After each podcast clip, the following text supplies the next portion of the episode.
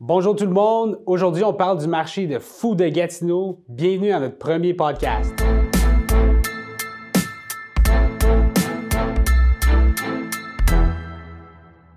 Bonjour les gars, ça va? Ça va bien, toi? Excellent. Premier podcast. Ouais, premier podcast excitant. Non, c'est le fun, c'est le fun. So, la raison pourquoi on est tous convoqués ici, c'est pour parler du marché fou de Gatineau, right? C'est euh, ouais, c'est incroyable. J'imagine si le monde sont, sont, sont à l'affût du marché, ils savent un peu qu'est-ce qui se passe, mais je pense qu'on est ici pour euh, rencontrer un peu euh, les, les sagas immobiliers, les Exact. histoires qu'on voit, puis aussi ajouter un peu de valeur aux gens qui, qui se posent des questions concernant le marché. Mais Exact. So, juste pour que les gens se situent, Ali, juste une petite présentation t'es et Anthony ap- après. ouais, évidemment, je pense que les, les gens ils savent, on est courtier immobilier, mais si vous le savez pas, on est frères jumeaux, moi puis Abbas. Oui, effectivement. Euh, mais pour me vanter un petit peu puis rest- rester humble, on a fondé le groupe Saad et puis euh, on, a, on a 400 transactions de réussies dans notre, euh, sous notre ceinture. Donc, ça, bouge extrêmement dans, dans le marché. Puis, je pense qu'avec 400 transactions sous, sous, euh, la ceinture, on a des, des histoires intéressantes à compter à tout le monde. Et puis, je pense qu'on on veut le partager euh, euh, sur la plateforme ici. là. Excellent. 400 transactions, impressionnant. Puis Anthony, Puis moi, dans le fond, ça fait presque deux ans que je suis courtier immobilier aussi. Donc, euh, je suis tout nouveau dans le domaine. J'ai commencé dans un domaine qui est assez, euh, qui est assez extrême. Euh, mais c'est très le fun. Donc, j'ai toujours aimé l'immobilier. J'ai toujours voulu travailler à mon compte. Donc, euh, je suis investisseur immobilier aussi. Je suis super host sur Airbnb. nice. Donc, je pense que je pense que ça va être un bon podcast. Je pense qu'on est tous euh, côté le multi, euh, multi-logement et tout. exact. Donc, euh, exactement. c'est pas mal ça mon parcours. Intéressant. Puis un peu de moi, mais moi j'ai commencé avec euh, Ali. J'ai fait du courtage résidentiel pendant cinq ans. Euh, 400 transactions entre moi et Ali depuis 2000, euh, 2016. Là, je me, je me transige juste exclusivement chez PMML, la plus grande agence euh, immobilière commerciale au Québec. Ça, je fais plus du multilogement, 5 logements et plus, industriel, commercial. Alors, euh, on va embarquer un peu dans le sujet de Gatineau. Alors, écoute, euh, je vois partout là, que le marché Gatineau, ça l'explose. Je vois ça sur Facebook, partout, des articles, des nouvelles. Qu'est-ce qui se passe, les gars? Qu'est-ce qui se passe en Outaouais? Ça roule? C'est c'est- c'est quoi qui se C'est passe? fou. Ouais, mais je peux, je peux commencer. là. C'est partout dans, dans les nouvelles. là. Je, je pense qu'on ne peut pas se le cacher que ça, ça bouge. Mais si on peut rentrer un peu comme dans, dans les chiffres, il y a des statistiques, puis on peut, euh, si, vous, si vous voulez vraiment les statistiques approfondies, envoyez-nous des, des messages, on, on va vous le partager. Mais juste pour partager euh, des petites statistiques, euh, de- du- durant l'année 2020, il y a eu six, presque 6000 ventes résidentielles euh, dans la région là, enregistrées. Donc, euh, ça a vraiment été une augmentation de 15% depuis 2019. Donc, Wow. si on, on prend ces statistiques-là, c'est. C'est euh, intéressant, là, mais ça, bouge extrêmement. Puis, t'avais-tu des statistiques? Pour enchérir, dans le fond, qu'est-ce que, qu'est-ce que Ali disait aussi, c'est que depuis que le système centriste existe chez les courtiers immobiliers, dans le fond, c'est la plus grande augmentation qu'ils ont jamais vue. Fait que dans le fond, il n'y a jamais eu 6000 transactions côté résidentiel qui s'est fait depuis les années 90. Donc ça, c'est tellement, euh, Incroyable. c'est tellement incroyable. C'est comme un record. C'est un record. Ouais. Quand on dit résidentiel, c'est des maisons ou c'est c'est quoi qui est dans, dans les 6000? Donc, euh, tout type d'unifamilial, donc des maisons, condos, puis des petits plex de 2 à 5. Donc, on ne tient même pas en considération qu'est-ce qui est industriel, commercial. Donc, ça, ça va être encore, Ça, c'est- encore pire. Ça, c'est ma spécialité, ça. Hein? ça, c'est ta spécialité, c'est ça. Exact. Donc, toi, côté, euh, tu sais, nous, côté résidentiel, on fait jusqu'à du 2 à 5, on fait tout ce qui est euh, résidentiel. Côté, euh, côté commercial, as-tu des gros changements aussi euh, Écoute, ce que, vous, ce que vous dites dans le résidentiel se transporte dans le commercial. J'ai un podcast, ben, j'ai j'ai une vidéo des, des données de marché avec euh, PMML que j'ai fait la sem- euh, il y a quelques semaines, mais ce que vous dites, euh, c'est c'est la même affaire dans le multilogement partout au Québec, mais surtout à Gatineau. Euh, à Gatineau, c'est le top 3 régions euh, dans la province en multilogement où il y a le plus d'augmentation de volume de vente dans le multilogement, là, dans le 6, 6 logements et plus. So, ça bouge partout à Gatineau, de ce que je comprends. Maison, condo, petit plex et dans le commercial. Alors, euh, intéressant, honnêtement, là, euh, de- intéressant comme, euh, comme statistique. Alors, ce que, ce que je comprends, c'est pas du fake news, que le marché à Gatineau, fake news, ça. Non, ça non, bouge. Non, non, non. Puis je pense qu'on peut rentrer un peu dans, dans, les, dans des exemples de, de transactions qui peuvent euh, mettre la lumière sur le, la dynamique du marché. Donc, euh, exact. On, va en parler tantôt des, des, des prix demandés versus des prix vendus. Mais là, je veux, euh, je veux juste, de ce que je comprends, c'est un, un marché qui avantage énormément le vendeur, c'est ça? Juste pour vous donner un exemple, c'est ça, en fond, c'est l'offre et la demande. Donc, il y a tellement pas beaucoup d'inventaires, puis il y a tellement beaucoup d'acheteurs. Historiquement, historiquement, parlant, on n'a jamais vu ça. L'inventaire est à son plus bas. Puis, en plus, d'un autre côté, il y a encore moins d'inventaires, mais les prix augmentent drastiquement aussi. Donc, euh, toutes ces avantages, toutes ces choses-là font en sorte que les vendeurs, vraiment, qui ont, le gros bout du bâton. Euh, nécessairement. Donc, euh, tu sais, voir, voir des lignes de courtier immobilier quand on, quand on va visiter des maisons, attendre, Exact. Euh, Donc, euh, c'est comme Anthony, il est vraiment, il, met l'emphase sur l'offre et la demande. C'est simple. C'est il, y a, il y a peu d'inventaire, mais il y a un grand bassin d'acheteurs. Donc, si je peux, on est souvent sur le terrain, on, on représente des vendeurs, donc c'est agréable pour eux quand on vend. Exact. Mais pour vous donner l'exemple, si je vais visiter avec, avec un acheteur euh, un samedi, euh, c'est comme si tu t'assois à la pharmacie, tu prends un numéro, puis tu vas, tu vas littéralement attendre en ligne parce qu'il y a peut-être 15... il y a des line-up quand vous visitez des maisons ces jours-ci? Ouais. Donc, il y a, moi, ça, fait, ça doit des... faire un an, j'ai pu pas vendre ouais, Il y a deux ans, on pouvait, on pouvait se promener avec des acheteurs, mais là, présentement, c'est il y a des, il y a des lignes d'attente. Il y a des lignes d'attente si on va visiter une inscription euh, qui, qui viennent d'afficher, mettons, un jeudi, puis on, a des, visites le samedi. Euh, il y a tellement de demandes sur une, maison, par exemple, que les courtiers nous limitent euh, un, un, temps pour visiter la maison. Donc, 10 à 15 minutes par visite pour enchaîner les visites, pour essayer d'accommoder toute la, la, demande. Donc, euh, c'est le marché qu'on C'est vraiment, comme tu dis, Ali, c'est hors du commun. Euh, tu sais, moi, j'ai rentré dans ce marché-là. C'est vraiment, le, le pire là-dedans, c'est moi, c'est un marché comme qui est normal. Qui est normal Quand je parle à mes collègues que ça fait 30 ans, 40 ans qu'ils sont courtiers immobiliers, eux, ils n'ont jamais vu ça de leur vie. Ouais. Euh, Moi, j'ai pas le track record de 30 ans, mais je me rappelle, il y a 6 ans, quand j'ai rentré dans l'immobilier, on pouvait, avec un acheteur, visiter 15 maisons, choisir la maison qu'il aimait, puis négocier le prix de 15, 20 000 des fois, euh, parce que c'est un marché, évidemment, qui favorisait l'acheteur. Alors, ce que je comprends, combien d'acheteurs qu'il y a pour une maison? Euh, exemple. Ben, c'est une bonne question, mais je, vais, je vais répondre à, celle-là parce qu'il y a une maison qui ont, qui ont affiché euh,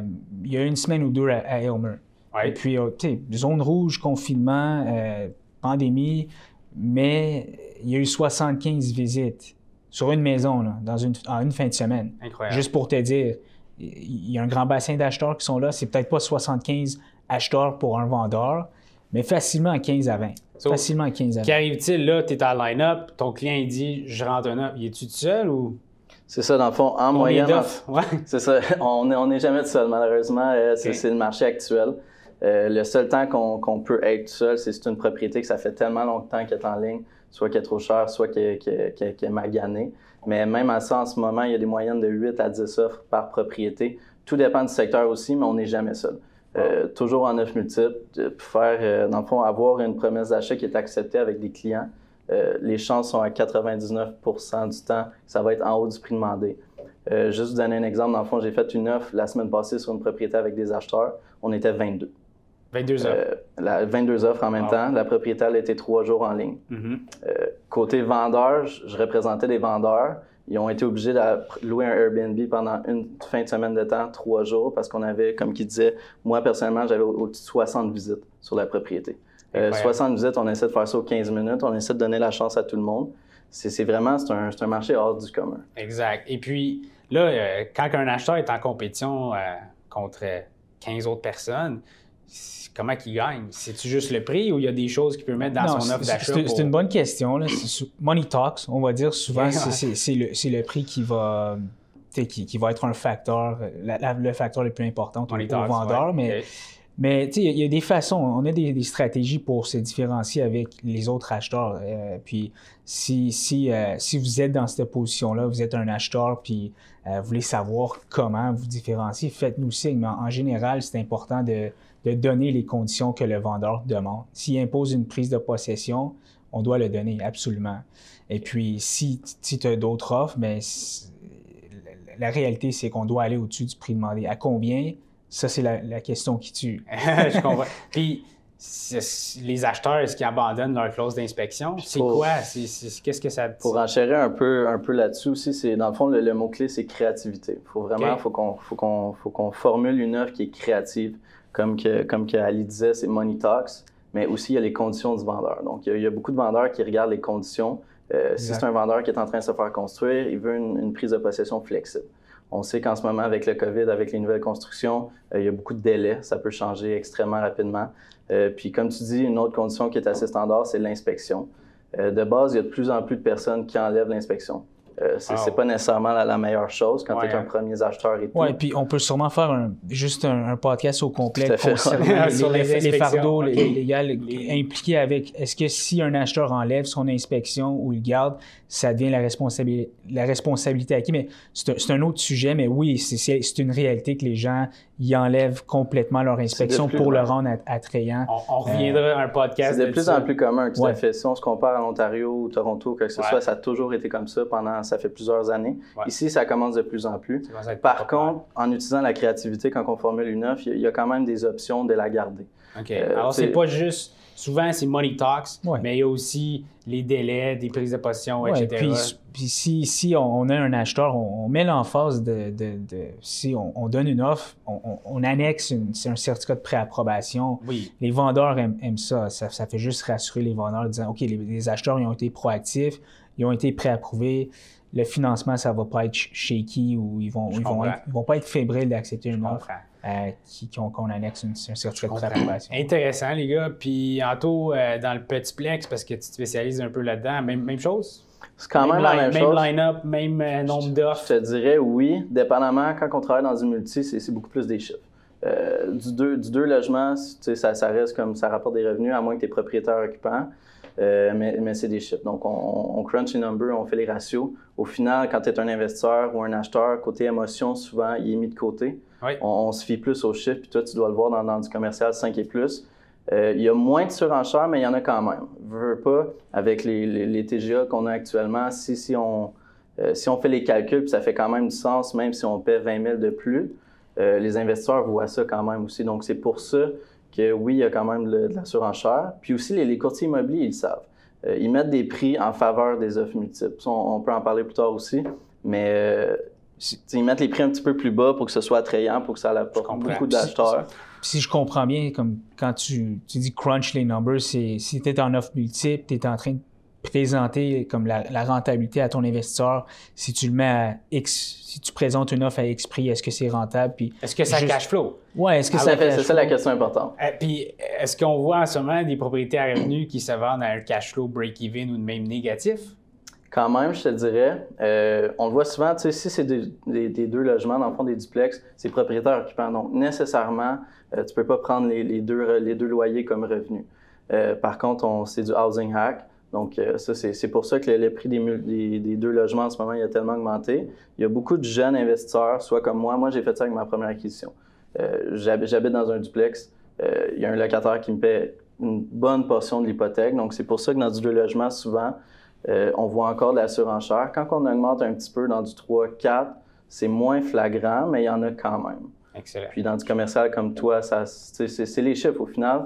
On regarde la rentabilité. Euh, oui, actuellement, il y, a, des immeubles qui sont pas nécessairement rentables, mais souvent, il y a des investisseurs qui regardent pour le futur.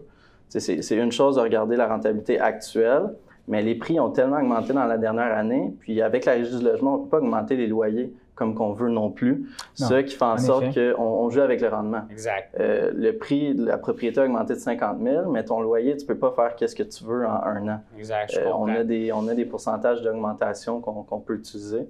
Puis j'imagine que les prix qui sont à la hausse, il y, a, une corrélation avec les taux d'intérêt qui s'attend un creux historique, n'est-ce ben, pas? il, y a, plusieurs facteurs qui expliquent un peu la, hausse des prix, tels que les, taux d'intérêt, je pense qu'ils ont annoncé qu'ils vont rester bas jusqu'en 2022, 2023. Donc, euh, ça, ça, incite les gens de, vouloir acheter parce que ça fait vraiment des, paiements moins, moins, que des, moins que des loyers. Donc, les gens qui étaient... Conf... Il y a tellement, de, tellement de facteurs, mais les gens qui étaient confinés, mais finalement, il y a un petit condo, ils se sont dit, OK, on peut, on peut s'acheter une maison, les taux sont bas, puis ça l'ajoute dans, ces bassins d'acheteurs-là, mais ça, bouge. Intéressant. Alors ça, ça me confirme que il y a beaucoup d'acheteurs, pas beaucoup de vendeurs, les prix sont à la hausse, les taux sont bas. Alors, c'est terrifiant d'être un acheteur, mais ça close pareil. Euh, là, on va enchaîner, là, on parle de surenchère, surenchère. C'est quoi une surenchère? On vend-tu 5 000 en haut du prix, 50 000? C'est quoi? Moi, j'ai vu de quoi de vendre 300. Quelqu'un a mis sur Facebook la semaine passée à Toronto une maison qui demandait 500 000, elle s'est vendue à 800. J'ai dit, c'est impossible à Gatineau de voir ça. Moi, je ne l'ai jamais vu. J'ai comme vu des, des 15-20 000 avant.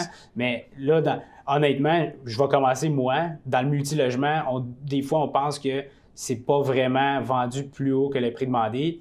J'ai vu un collègue vendre, un, demander 900 000 pour un 6 logements à, à Hull, à mhm. Gatineau.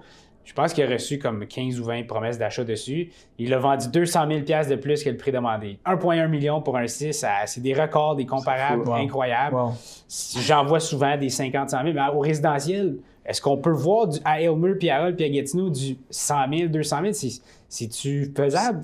Oui, 100%. Ben, on, on, va vous dire. dans le fond, moi, personnellement, euh, il y a quelques semaines, deux semaines, dans le fond, c'est ça. On voit des 200 000, 100 000, Toronto, Ottawa, ça a toujours comme...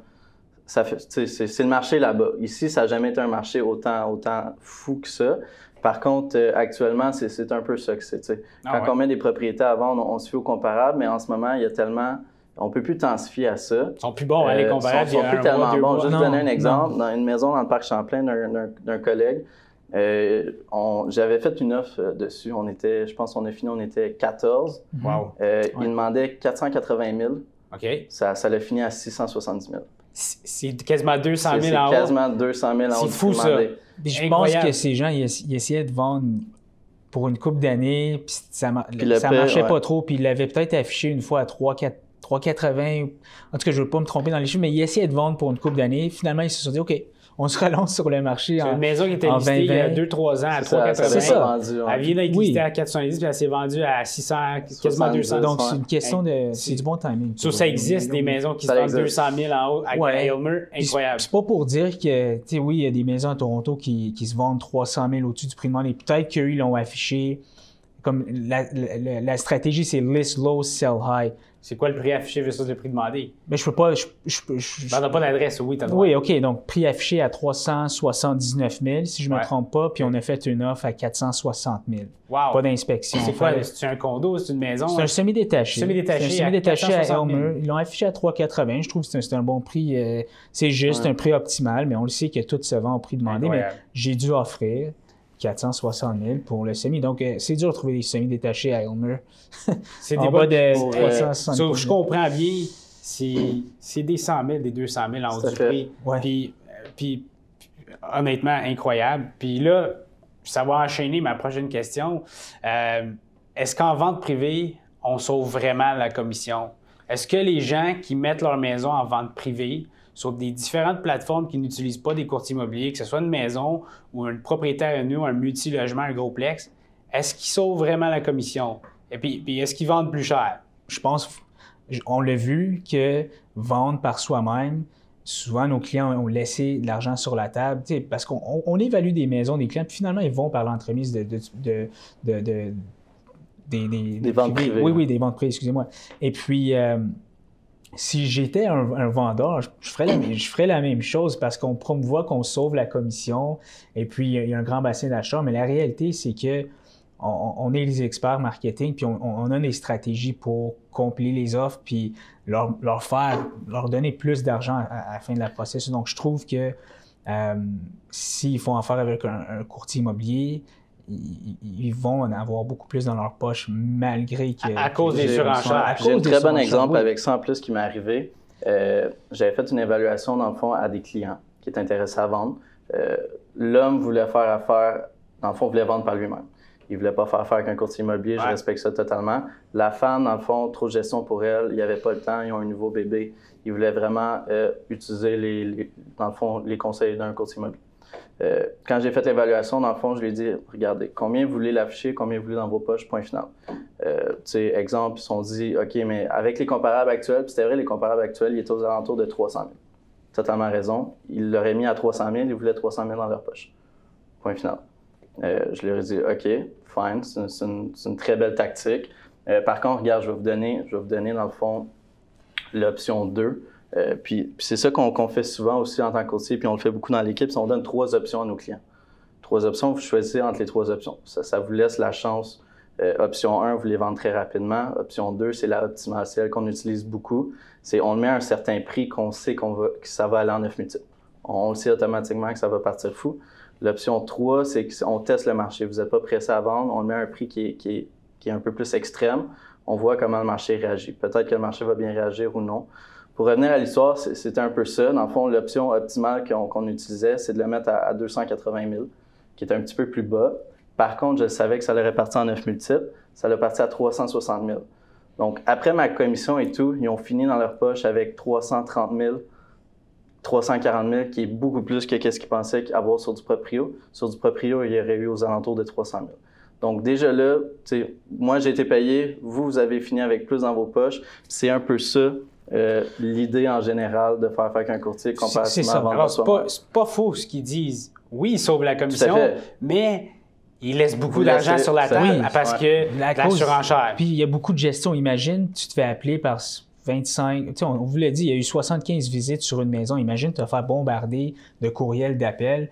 Ça commence à être lourd. Donc, on l'a vu où est-ce qu'il y a des gens qui étaient juste tannés de répondre, faire des visites. OK, je, l'accepte ton offre, donne-moi ton offre. Puis ben, justement, là, à, cause, à cause de, juste une manque de gestion, s'il aurait pu accumuler la, majorité des offres, s'il y aurait eu un plan de match, une stratégie, puis euh, le vendeur se détache de ces négociations-là, il y aurait probablement eu plus d'argent dans ses poches, même avec une commission. Puis parlant de l'exemple à Ali tout tantôt, dans le fond, avec des bully offers, euh, il y a beaucoup de gens sur, du, sur euh, dans le fond, vente privée, quoi que ce soit, qui font ça.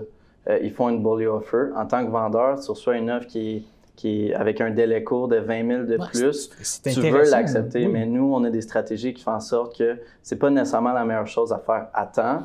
Attends d'avoir une cinquantaine de visites. Stick attends d'avoir. Stick to the game plan. Tout à fait. On a, un, game plan. Parce que oui, vous êtes des experts en marketing, mais vous avez aussi les capacités légales pour bien protéger votre client dans la transaction. Exactement. Je vous confirme que c'est la même affaire en multilogement. Euh, oui, peut-être qu'ils vont sauver la commission, mais ils laissent énormément d'argent sur la table.